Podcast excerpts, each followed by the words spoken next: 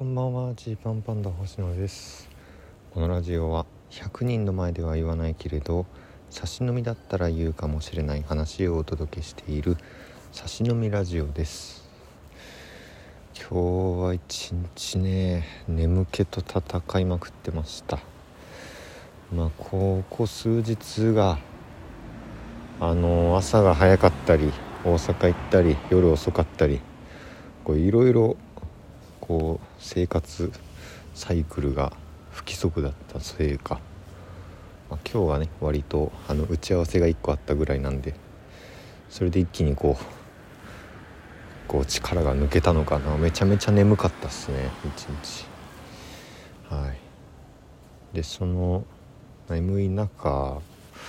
こう昼間にえっ、ー、と月曜ザナイト見たんですよ。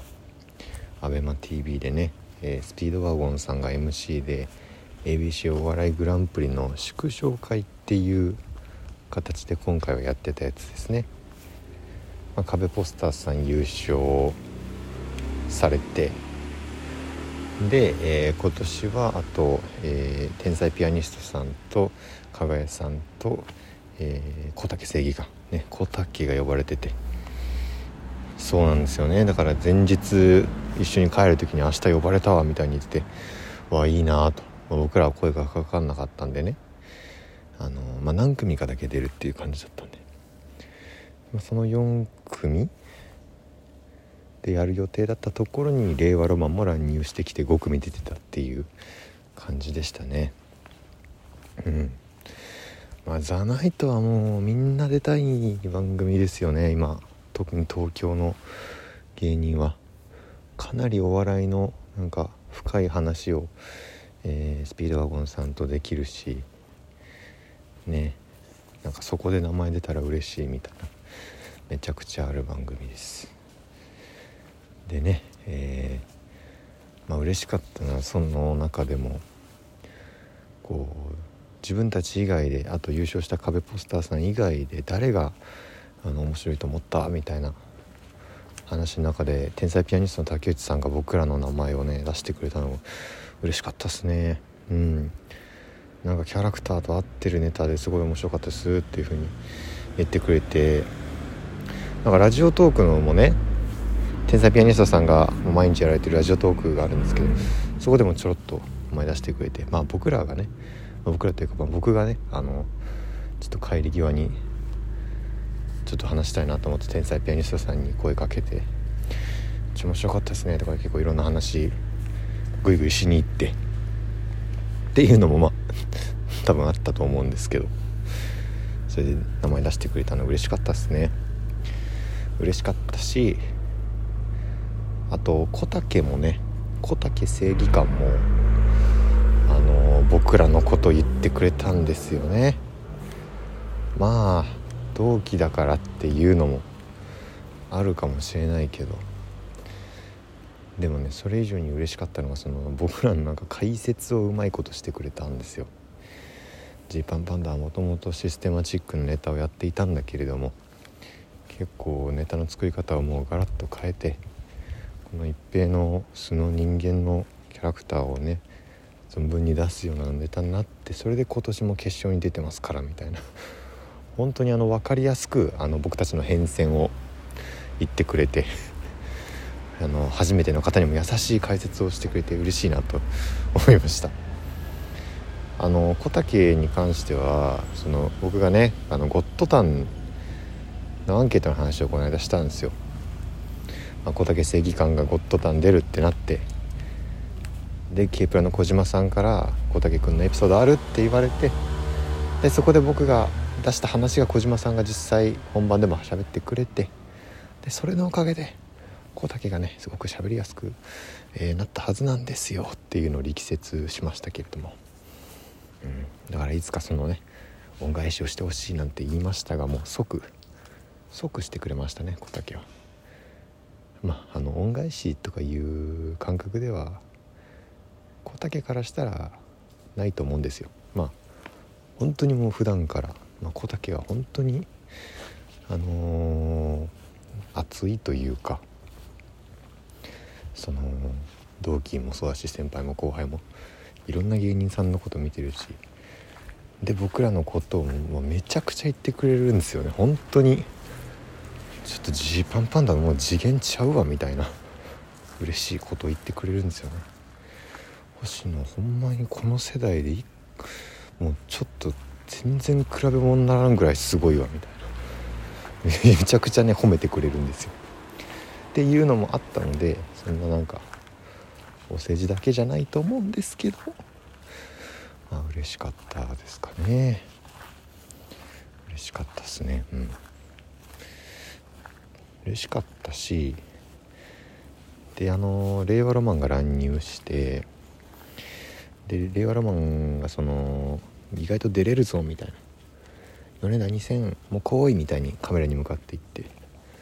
で小沢さんもこう一平と仲いいから「おお一平来いジーパンパンだ」みたいにこう乗っかってくれたのもねあの嬉しかったんですよ。で嬉しかったしであとやっぱそれになった時にこうねあこれ出たかったなってこう思いましたね。うんなんかテレビに出る特にネタ番組以外のああいうね結構しっかり喋るようなものに出るのってまあ、それこそねあのき一昨日か一昨日オンエアされた明石家テレビとかもそうですけど嬉しい反面ピリッとする っていうのが本音なんですよ。頑張んなきゃなんとかどうしよう。不安だなっていうのがあって。まあ、ザナイトも出られることになったら嬉しいけどどうどうしようみたいなね。風にねあの先週段階では思ってたんですけどその「ザ・ナイト」のアーカイブ見た時に普通にここに出てる人とこう仲良く喋る場が欲しかったなって思ったんですよね。だからもしかしたらもうそれはこの番組じゃなくてもこうこのメンバーで今飲んでるよってなったらちょっとそこ行きたいなみたいな顔出してみたいなみたいな感じだと思うんですけどまあそれがこうね、えー、うれ嬉しかったというあのそうなったら楽しかっただろうなっていう感じがして出たいなと思ったんでしょうね。とだから去年とかだとまだまだ知らないあの初めましての人が多かったり東京から行く人でも吉本の方が多かったりしたんですけど今この「ザ・ナイトに出てるメンバーが、まあ、小沢さんともご飯行かせてもらったこともあるし天才ピアニストさんともちょろっと喋ったし壁ポスターさんとは結構楽屋でがっつり喋って去年も一緒の楽屋で喋ったしで、まあ、小竹なんてずっと一緒だし加賀谷さんももう何年もライブでご一緒してるしっていうこういう感じになるとこうそんなねめちゃめちゃ仲いいメンツってわけじゃないけどあでもこのくらいのとこだったらこう行きたいなってなるんですよ。はい。で昨日の昨日収録したその熱血花子とかもそうで結局こんなにやりやすいメンバーでやれることがないからこれみんな言ってますけど熱血花子の収録は楽しいよねって。ほんと気心知れたメンバーでこう変に気負いすぎることなくやれるっていう。これってこの感覚がきっと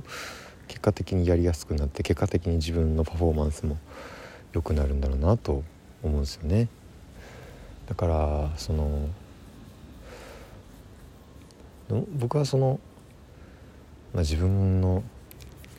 力ではそんなにこのトークとかで盛り上げられるとも思わないしもっとねもっとすごい人いっぱいきっといるよっていういうことをこう受け入れた上でどうやるかみたいなことを今考えてるんですけど、